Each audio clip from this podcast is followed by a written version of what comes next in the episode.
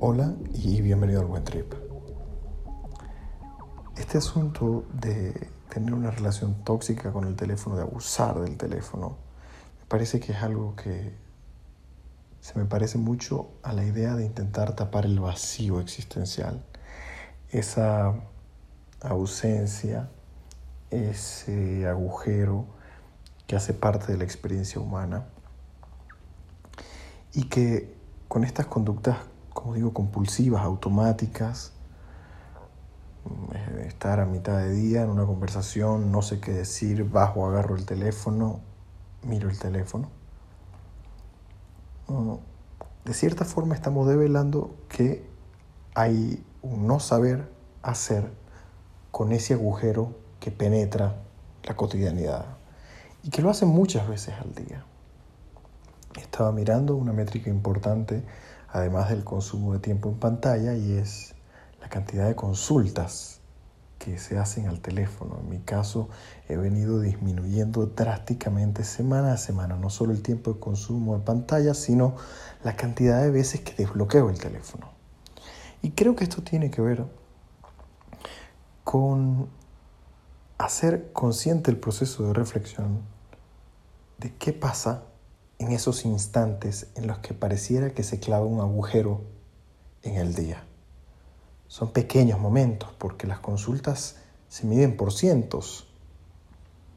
Te invito a que hagas el ensayo y mires la métrica en tu teléfono, cuántas consultas haces al día en promedio. Suelen ser pequeños agujeros en el día, pequeños momentos en los cuales hay un no saber. Y a lo que he apostado es a interrogar interrogar allí qué decido hacer con esos momentos, con esos instantes que se me van diluyendo, se van perdiendo, que juntos suman un montón de vida. Le he apostado a construir un saber hacer con el vacío. Es decir, dejarme guiar por mi deseo, escucharme, también tolerar un poco la angustia y tratar de darle forma a muchos de esos momentos, pero guiados por el deseo, no por la idea de tapar algo. Y eso ha resultado en mágicas cosas. Estoy cansado de decir que mis hábitos han estado cambiando mucho en las últimas semanas. Pero en líneas generales lo que siento es que he pasado de tapar el vacío a habitar el vacío. Me siento mucho más cómodo en esos instantes. Y hago cosas, sí, pero es aquí donde, donde se marca una diferencia las cosas que tenían que ver con el teléfono, de cierta forma aumentaban la angustia. Estas nuevas formas, por ejemplo, no sé, en vez de abrir Instagram para revisar si alguien ha escrito, tomar un libro y seguir alguna historia que estaba leyendo,